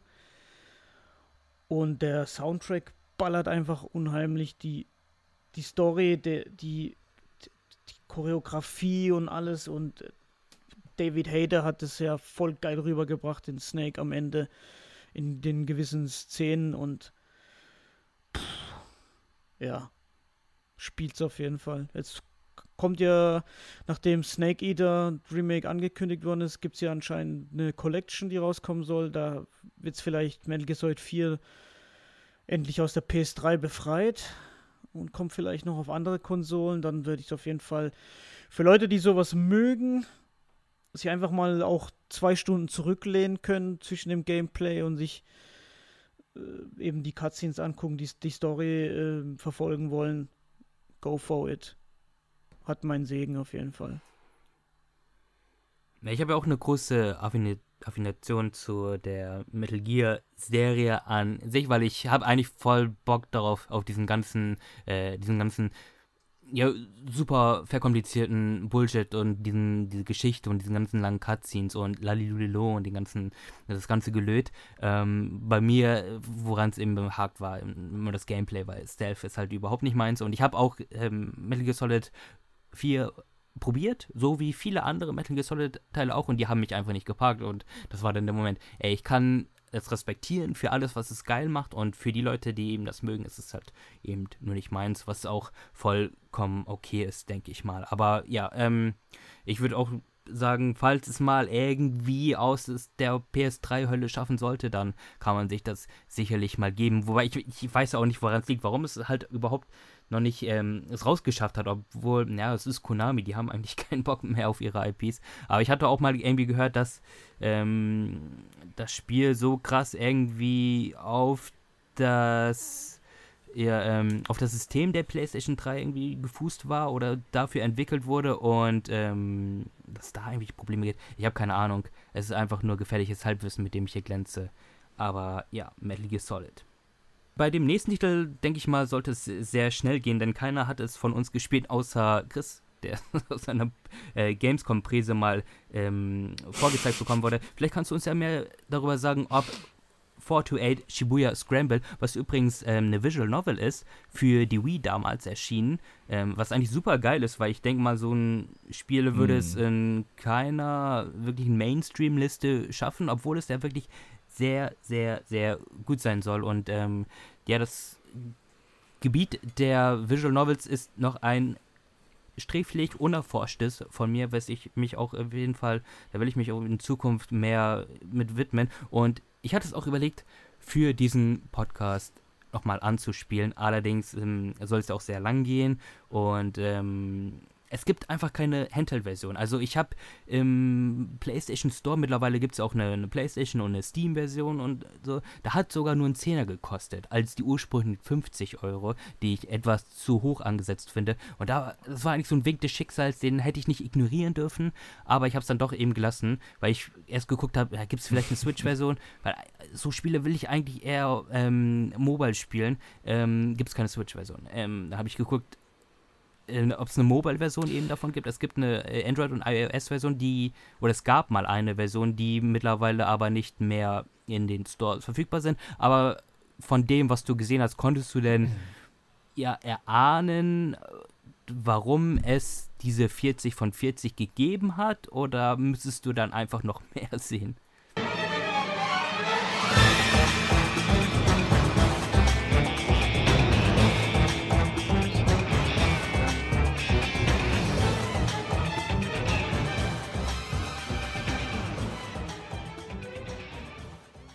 Also das vielleicht nicht. Ich, ich wusste auch äh, vor dem Cast gar nicht, beziehungsweise bevor ich die Liste gesehen hatte, wusste ich gar nicht, dass es schon 2008 rauskam für die Wii. Ich habe es, wie gesagt, 2016 oder 2017 auf der Gamescom in so einem Termin, in so einem Presstermin bei, ich weiß nicht mehr von wem es genau war, Spike Chunsoft oder NIS America, eins von den beiden war es, glaube ich. Mhm, äh, Spike, Spike. Spike Chunsoft, okay, genau, bei denen, die haben das vorgestellt in so einer, ja, so einer PowerPoint-Präsi quasi, wo ich dann auch nicht so viel äh, bei Raum, äh, rausziehen konnte. Ähm, was ich ganz lustig finde, also du meinst du, du möchtest eigentlich nur auf dem Handheld spielen? Kannst ja demnächst dieses PlayStation Q kaufen, kannst es von der PS5 auf dein ja. PlayStation Q Handheld ähm, streamen. Ja. Also ich glaube, die haben noch nicht mitbekommen, dass die Wii U ein Flop war. Also glaube ich auch nicht. Das ist auch die absolute. Ich habe es ja erst gesehen in dieser Präsentation. Ich hatte mich da tatsächlich mehr ein bisschen gefreut, weil auch so in meiner Situation so ähm, ja so PlayStation 5 Spiele einfach chillig so auf dem, im Bett zu spielen, ist gar nicht so schlecht für mhm. mich. Allerdings, da das eh nur Streaming ist und ich die Konsole anhaben muss und auch im Internet unterwegs sein muss, ähm, ja, das hat sich gleich auch wieder erledigt. Also mhm. dann bin ich dann, also wenn, dann würde ich doch lieber eher auf einem Steam Deck äh, schielen, weil es vor allem die meisten Sony-Spiele mittlerweile eh für PC gibt. Das stimmt. Ich glaube, da ist man deutlich besser bedient, aber ja. Also zu, zu Shibuya Scramble kann ich auch gar nicht so viel sagen. Ich weiß nur, dass es eine Visual Novel ist mit, äh, ja, mit echten Schauspielern. Das hatten wir jetzt im letzten auch ein paar Mal jetzt schon. Ist auch ziemlich gut in der westlichen Presse angekommen, hatte auch ganz gute Wertungen abgestaubt. Ist ja so ein Crime-Drama ein bisschen in Tokio, äh, Shibuya. Ja, keine Ahnung, ich weiß nicht, ob es gerechtfertigt ist, aber also von dem, was ich gehört habe, ist schon eine der besseren Visual Novels auf jeden Fall. Ja, ja definitiv. Ähm, es ist übrigens auch kein Wunder, dass du damals ähm, nicht so viel davon mitbekommen hast, weil es war eine wirklich lange, lange Zeit Japan-exklusiv. Also mm. auch diese mm. Wii-Fassung, die kam nur in Japan raus und dann quasi jetzt mit der Mitte der 2010er die Version, das war dann die erste auch für uns westlichen Menschen. Gut, wir haben jetzt das erste Final Fantasy in der Liste gehabt. Natürlich wird es jetzt auch Zeit für das erste Dragon Quest.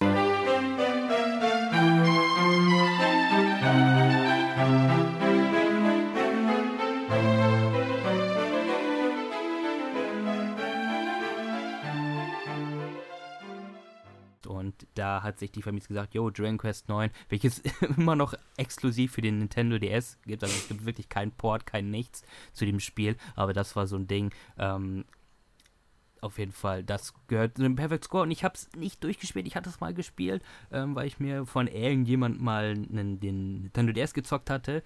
Ähm, da Stunden rein investiert habe und dann die Person gesagt haben, jo, gib mir mal den DS wieder. Und deswegen konnte ich es leider nicht nie durchspielen. Es hat mich aber doch schon sehr gehuckt. Also ich fand diese ganze Prämisse ganz cool, dass du quasi so, dass deine Charakter Engel waren und du dir auch so, so ein Engel, äh, so ein Charakter selber erstellen musstest und dann dein Gelöt gemacht hast. Aber ja, Miguel, vielleicht kannst du dann ja ein bisschen mehr drüber erzählen. Ja, äh, Dragon Quest 9, Sentinel of the Starry Skies hieß es, glaube ich. Äh also, ich habe es damals gespielt, äh, nicht direkt zu Release. Ähm, wie gesagt, ich hatte DS eigentlich recht spät. Ich habe mir damals so einen total verransten Gebrauchten dann irgendwann geholt.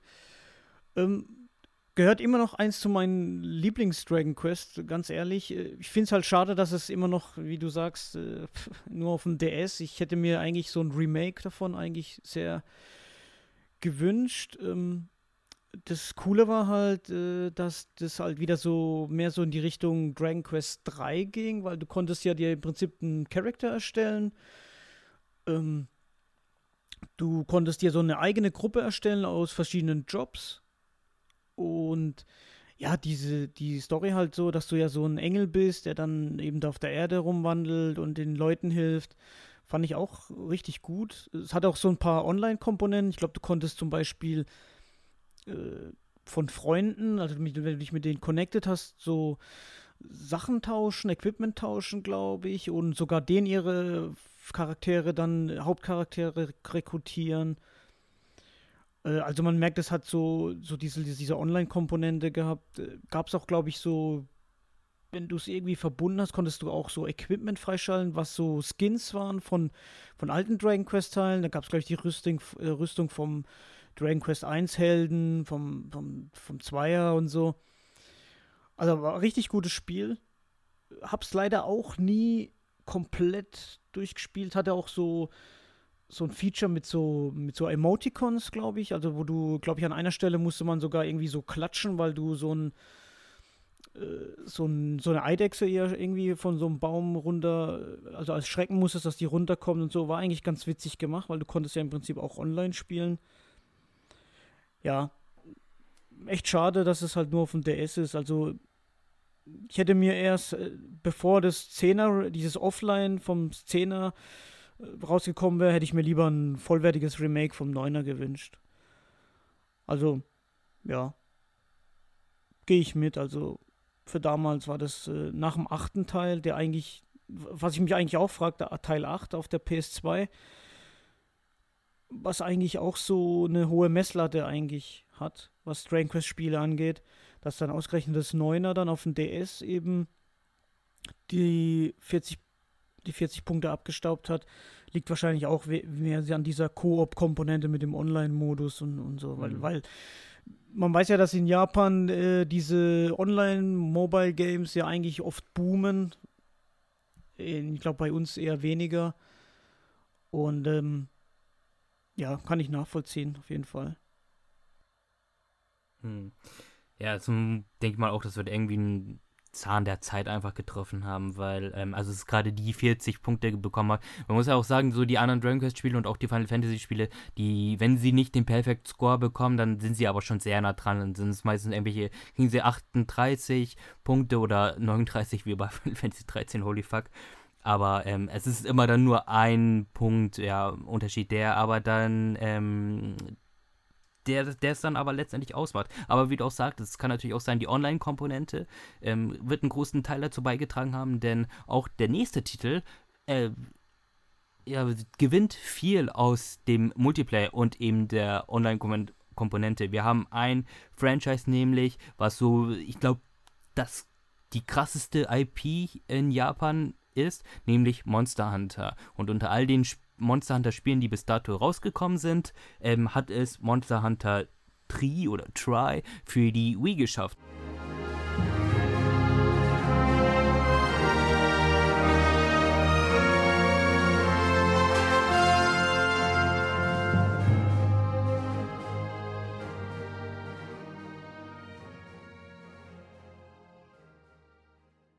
Und ähm, Robert, du hattest ja auch so ein paar Stündchen in das Spiel äh, gesteckt und kann, kannst du da die Faszination hinter verstehen?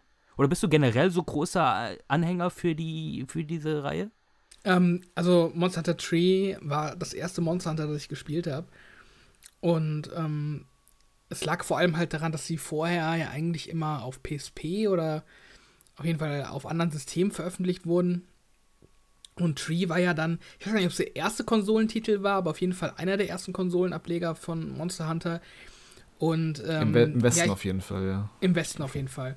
Ja. Und ähm, ja, ich fand einfach, das sah cool aus. Ich war halt schon seit Kindheitstagen eigentlich so ein Dinosaurier-Fan und ähm, ich hatte auch Bock auf ein gutes Online-Multiplayer-Spiel für meine Wii und dann habe ich da direkt zugegriffen und habe da auf jeden Fall auch ziemlich viel Zeit reingesteckt. Ähm, ich bin aber jetzt nie so der ganz krasse Monster Hunter-Nerd geworden danach. Also ich habe da jetzt nicht jedes Monster gelegt und auch nicht jede Rüstung mehr grindet und dann auch danach nicht mehr äh, viel Monster Hunter gespielt. Ich habe dann Monster Hunter World noch mal ähm, eine Zeit lang gespielt später. Aber auf jeden Fall hat die hat der Titel, also Try, hat für mich so, ein, so, ein, so eine Grundsympathie eigentlich für die Reihe geweckt. Ähm, ja, eine 10 von 10 würde ich dem Spiel nicht geben, auch nicht aus damaliger Sicht. Also es hatte schon so einige Aspekte, die mich ziemlich genervt haben, gerade so was die Online-Funktionen ähm, angeht. Da, da gab es damals einfach schon deutlich bessere Spiele und, und ähm, ja, Systeme auf anderen Konsolen vor allem. Ähm, da hat das Spiel schon drunter gelitten, finde ich, dass es da einfach nicht auf dem, ja, auf dem Stand der Zeit war. Und ich glaube auch so vom Gameplay her hat es dann auch nicht so viel anders gemacht als die PSP Monster Hunter. Ähm, soweit ich da zumindest informiert bin. Dementsprechend sehe ich da nicht so ganz den großen Sprung, der eine 10 von 10 rechtfertigen würde, aber es war auf jeden Fall ein sehr gutes Spiel, mit dem ich viel Spaß hatte. Ja, es war ja auch mein, erst, mein erstes Monster Hunter. Es war auch eines der letzten großen Spiele für die Wii, was ich mir damals gekauft hatte. Mich hat es ja nie so richtig gepackt. Ich habe es ein paar Stunden gespielt, aber das ganze, das ganze Prinzip aus sind im Grunde immer diese zeitbasierten Hunts, die du, ähm, denen du nachgehst. Du verfolgst ein Monster in einem Gebiet, was jetzt in Try zum Beispiel jetzt noch. Es war ein großes Gebiet, aber die Gebiete waren nochmal unterteilt in verschiedene Einzel-Mini-Gebiete, die dann von Ladebildschirmen getrennt wurden. Das heißt, wenn du in einem Gebiet warst, das Monster ist abgehauen, bist du erstmal durch einen Ladebildschirm ja, musst du erstmal durch einen Ladebildschirm durch und dann in der Hoffnung, dass das Monster in dem nächsten Teilabschnitt äh, zu finden ist. Es war teilweise echt so ein, so ein Katz-und-Maus-Spiel, dass du hinter dem Monster hinher, äh, hinterhergerannt bist und das war dann irgendwie, ja, in einem ganz anderen Teilabschnitt. Es hat mir nie so ganz gefallen. Ich glaube, Try war so ein bisschen der Durchbruch für die Reihe im Westen. Also klar, später kam Monster Hunter World noch, was noch ein bisschen krasser war und noch einen krasseren Impact hatte, aber so für die generelle Wahrnehmung war es, glaube ich, schon ein wichtiges Game. Ich würde dem jetzt aber auch keine 10 von 10 geben. Also, wie gesagt, mir hat es jetzt nicht so super gut gefallen. Ich mag das Prinzip an sich schon, aber äh, vielleicht war es auch einfach nicht der, ja, der polierteste oder der, der Titel zur rechten Zeit für mich.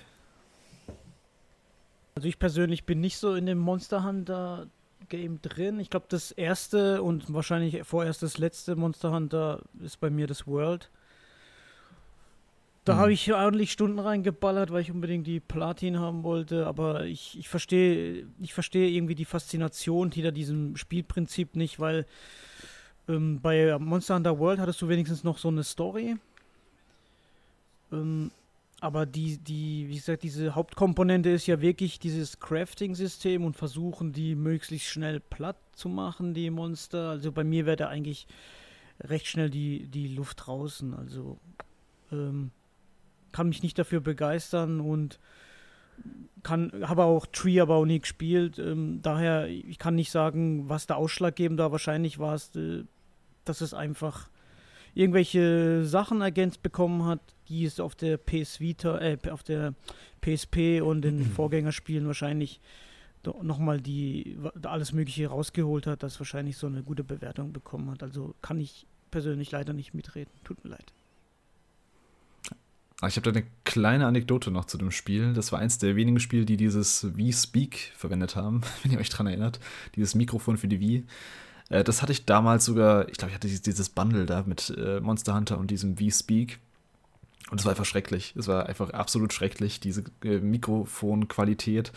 Ähm, ja, es war eins von diesen tausenden Hardware-Accessoires, die es ähm, von Nintendo gab für die Wii. Die wahrscheinlich nie wieder zum Einsatz gekommen ist, oder? nee, nee. Ich glaube, es gab so ja, eine Handvoll Spiele, aber halt wirklich sehr wenig. Ja, das wäre auch so, so ein ähm, Aspekt, den ich meinte vorhin, als ich sagte, die Online-Funktionalität im Spiel war einfach äh, scheiße im Vergleich zu dem, was man sonst gewohnt war. Also da hatte dann hm. man einfach keinen Spaß mit. Auch diese ganze Freundescode-Geschichte und so, die damals die Wii noch so stark geplagt oh hat, das hat da einfach ja. ähm, für mich so ein bisschen den Wind aus den Segeln genommen. Hm. Ja, ich fühle das aber. Ich habe da auch nie so die, den Zugang zu der Serie gefunden. Ich hatte es damals ähm, auf der PlayStation 2. Ich glaube, ich weiß nicht, ob gleich direkt das erste Monster Hunter war, hatte ich es nochmal gespielt.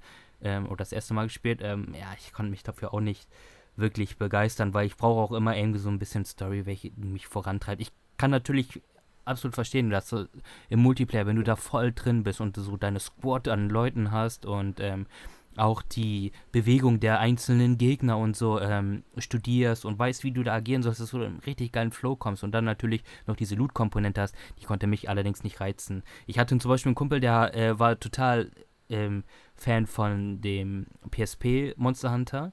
Und das war ja auch so ein Spiel, was ähm, hier im Westen, aber auch besonders in Japan halt ähm, riesig abgegangen ist. Und im Grunde mhm. das Spiel alleine, also für die PSP, hat die gesamte Konsole eigentlich gerettet, weil sonst, denke ich mal, wäre die PSP deutlich früher baden gegangen, als sie es dann letztendlich ist. Ähm, aber ja, ich kann euch sonst da nur zustimmen. Ähm, beim nächsten Titel eigentlich das ist so ein Ding, ne? Wir reden hier nämlich über Bayonetta.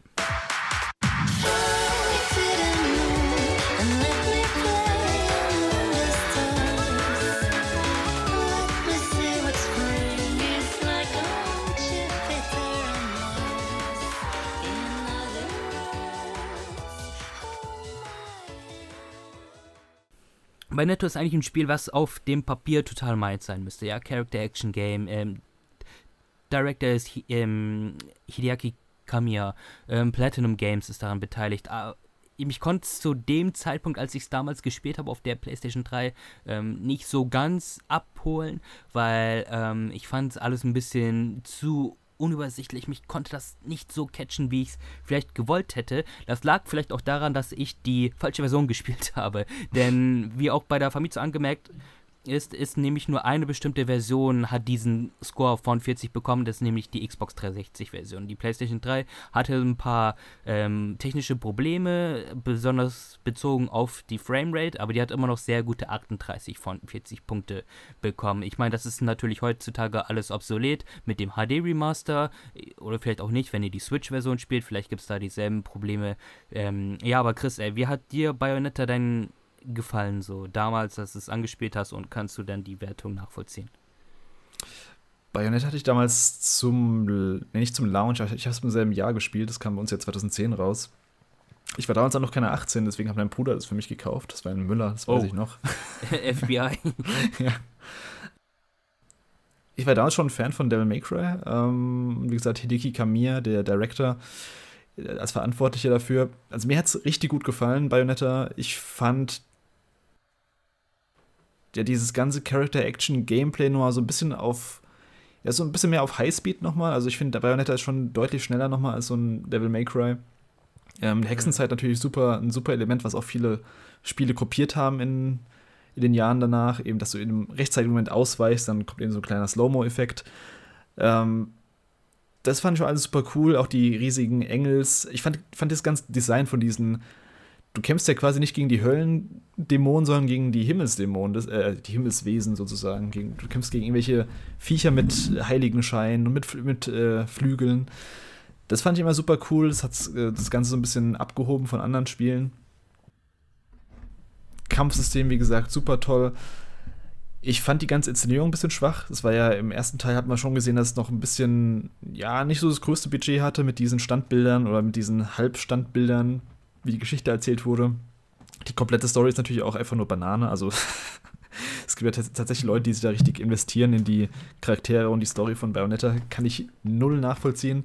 Für mich ist es halt echt so eine ja, übertriebene, ja, fast, fast schon Comedy, so Comedy Hack and Slay Game, was einfach nur ja, die weirdesten Sachen auf dich schmeißt und ja, das ist quasi so ein Achterbahnritt von, von vorne bis hinten. Hat mir ziemlich gut gefallen. Ich würde da jetzt auch nicht mit einer 10 von 10 mitgehen. Das war, das war ein sehr gutes Spiel, vom, wie gesagt, vom Gameplay her, aber nee, also das. Das ist kein perfektes Spiel oder keine 10 von 10. Äh, ja. Würdest du denn die Sequels höher äh, einstufen, falls du ihn gespielt hast? Ich fand den zweiten besser als den ersten. Den dritten. Pff, den dritten würde ich. Äh, nee, den dritten würde ich wahrscheinlich eher so unter den ersten sehen weil er zu viele wollte. Äh, so in Spitzen ist er besser, aber im, Ges im Gesamtpaket ist er nicht so rund wie der erste, würde ich sagen. Ähm, der zweite hat noch ein bisschen was draufgesetzt, finde ich, gerade vom Kampfsystem mit mehreren Waffen und so. Äh, ja, also wenn man sich ein Bayonetta geben will, dann kann man schon mit dem ersten anfangen. Ich würde jetzt den zweiten als den besten ansehen. Das wäre aber auch kein 10 von 10 für mich. Das wäre so eine 9 von 10 wahrscheinlich. Hm. Miguel, wie war das bei dir, als du die Platin erspielt hast? Bist du dann mit dem Gefühl gegangen, yo, perfekt äh, gespielt? Ich habe Bayonetta nie gespielt. ja, what the fuck, was machst du überhaupt hier? äh, ja, ich wollte das eigentlich nachholen, aber äh, ich komme irgendwie nicht darauf klar, dass ich dann irgendwie Teil 1 auf der Playstation spielen muss und Teil 2 muss ich mir dann irgendwie besorgen für Wobei, den gibt es ja mittlerweile, glaube ich, für die Switch und ähm, nee, Schande über mein Haupt. Den ersten Teil kannst du auch für die Switch. Du kannst alle auf der Switch spielen. Alle? alle. gibt's, ja. gibt's da 1, 2 und 3 kriegst du auf der Switch.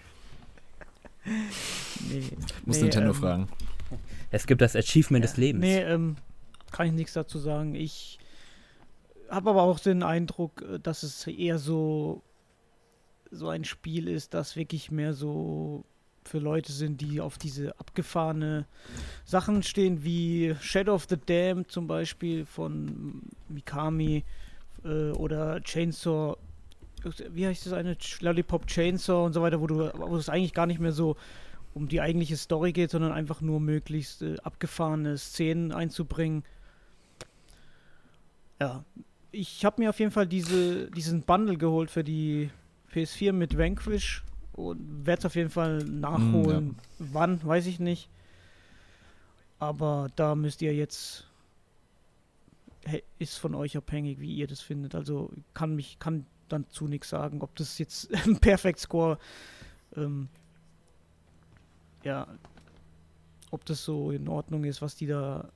Also ich glaube, grafisch war es auch nicht wirklich so der Renner oder für PS3, als es rausgekommen ist. Oder auf der Xbox. Es war, es, ja, es war Aber okay. das sah schon cool. Ja. ja, das sah schon cool aus, so mit diesen ganzen Partikeleffekten und mm. diesen ganzen Engelsgeflügelgelöter. Mm.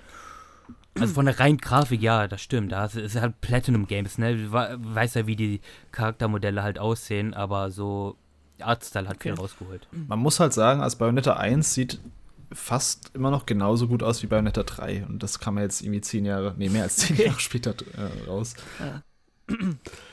ja. Also ich finde, Bayonetta sieht sehr gut aus und das Spiel auch. Perfektes Fazit.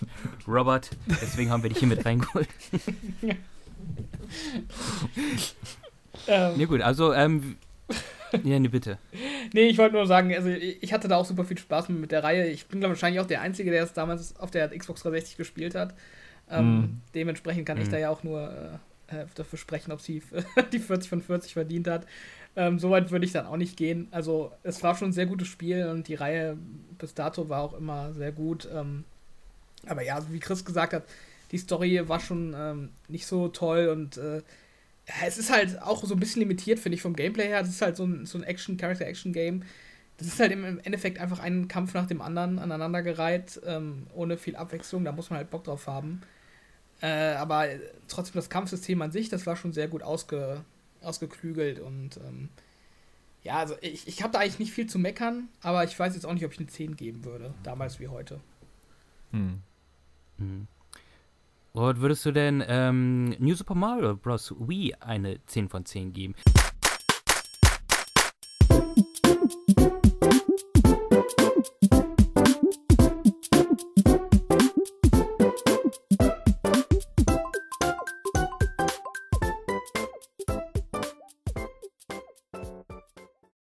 Ist, ist, es eigentlich das jetzt, was für die Switch nochmal rausgekommen ist mit Bowser's Fury oder ist das wieder ein anderes? Nee, das ist ein anderes. Das New Super Mario Bros. Wii, das ist im Grunde so ein ganz klassisches 2D-Mario, wie man die auch vom Game Boy noch kennt. Ähm, einfach mit ein bisschen frischerer Optik, ähm, Multiplayer-Koop-Modus. Ja, und äh, natürlich neuen Leveln. Ich würde da überhaupt nicht mitgehen bei der 10. Ich bin auch äh, gerade beim Scannen der Liste entsetzt, dass es das einzige Mario-Spiel auf der Liste ist. Also da kein Mario Galaxy oder ähnliches ähm, so, eine, äh, so eine Wertung bekommen hat. Ich muss sagen, ich bin gar kein Fan von diesen New Super Mario Bros. Spielen. Also ich fand die schon okay für das, was sie sein wollten. Aber da ich sowieso nicht so der große Fan von den 2D-Mario-Teilen bin, ähm, kann ich da leider gar nicht mitgehen. Ich habe es auch leider echt, ne, oder was heißt leider, wenn ich das jetzt so höre, dann hatte ich vielleicht Glück gehabt, dass ich es noch gar nicht gespielt habe. Ähm, ich kann mir aber auch gut vorstellen, dass so diese ähm, die Multiplayer-Komponente da einen großen Teil beigetragen hat zu der Bewertung. Ähm, was würdest du zu den Levels sagen? So wie waren die an sich? Weil äh, bei Super Mario ist ja auch sehr sehr wichtig, wie die Levels so gestaltet sind, ne? wie, wie, welche kreativen Ideen die damit reingebracht hat. So für mich persönlich, so wenn ich jetzt an Mario Galaxy oder so denke, was das für geile, frische Ideen mit reingebracht haben, ähm, da würdest du aber auch sagen, so, ey, Super Mario, New Super Mario Bros. Wii, das kommt da nicht in Ansatzweise rein. Also, keine Ahnung, Odyssey oder Galaxy hätte da eigentlich stehen müssen. Ja, also ich habe es ja nicht komplett gespielt. Ich habe immer mal wieder zwischendurch bei Freunden äh, ein paar Level gespielt. Ich glaube, ähm, das ist jetzt von den reinen, vom reinen Leveldesign her nicht schlechter ist als andere 2D-Marios. Also das hat wahrscheinlich schon seine Qualitäten und wahrscheinlich auch ein paar herausragende Level. Das will ich gar nicht in Abrede stellen. Aber ich muss sagen, für mich waren die 3D-Marios einfach spielerisch immer deutlich interessanter. Also sowohl wie sich Mario da steuert, was man da für Möglichkeiten hat und eben auch ähm, vom Leveldesign her oder von der Kreativität her. Da konnten diese 2D-Marios für mich, für mich nie ranreichen und äh, ja, also ich würde dem Spiel jetzt auch keine 5 von 10 oder so geben, aber ich, ich würde dem halt eben auch einfach keine 10 geben. Mhm. Und gerade im Vergleich zu Galaxy, da ist das für mich nochmal auf einem ganz anderen Niveau. Kann ich komplett unterschreiben. So. Also ich bin auch nicht so der Superfan von den, also was ist nicht Superfan, also ich finde die auch immer spaßig, die 2D-Marios, aber die kommen halt für mich nicht im Ansatzweise an die 3D-Marios ran. Ähm, was, woran ich mich erinnern kann bei New Super Mario Bros. Wii, war einmal die rote Verpackung. Ging das zu den anderen Wii-Games, hat diese sehr rote, komplett rote Verpackung gehabt, wodurch es im Regal immer hervorstach.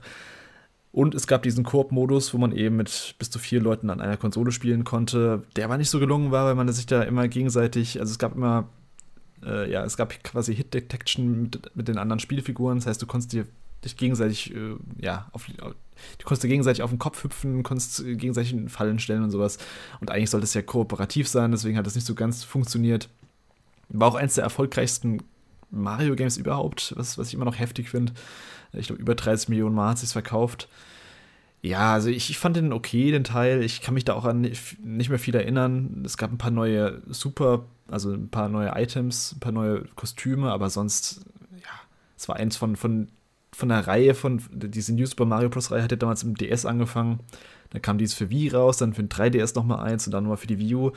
Die sind schon alle sehr ähnlich. Ja, Luigi gibt es dann auch nochmal.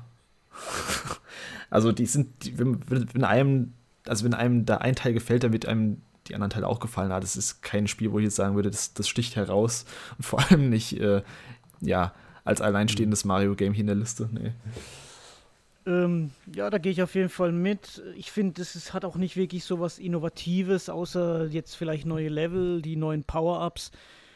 Aber da finde ich eher so ein Odyssey oder ein Galaxy oder dieses 3D-Land, äh, was damals gab es für den 3DS oder dieses 3D-World. Da, da finde ich das viel, viel spannender eigentlich als so typisch 2D-Mario. auch trotz Multiplayer oder sowas. Ähm, Nee, kann ich absolut nicht nachvollziehen. We weißt du halt nicht, was ausschlaggebend kann, äh, ist, ausschlaggebend ist für so eine Bewertung, weil es im Prinzip äh, ist es ja auch nichts anderes wie das äh, New Super Mario Bros. auf dem DS, nur halt neue Level oder so. Ja. Ja, interessant ist ähm, auf jeden Fall, dass jetzt die letzten vier Spiele, also Dragon Quest 9 bis New Super Mario Bros. Wii, allesamt im Jahr 2009 in Japan rausgekommen sind und dort auch den Perfect Score dementsprechend bekommen haben. Also die haben vier Spiele in einem Jahr die Top-Bewertung gegeben, also da war die Famitsu auf jeden Fall ähm, gut drauf. Das nächste Spiel ist Metal Gear Solid Peace Walker.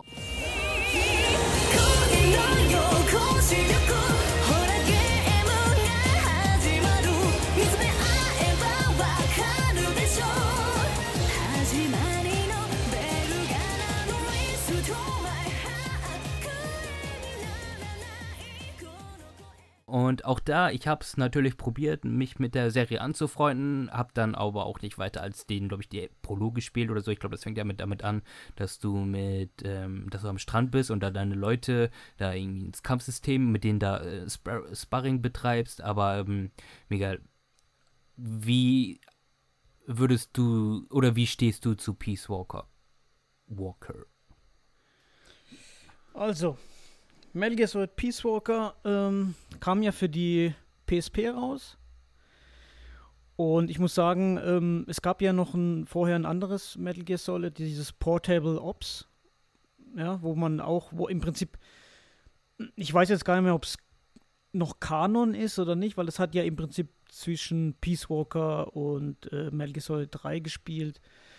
Portable Ops war eine Vollkatastrophe.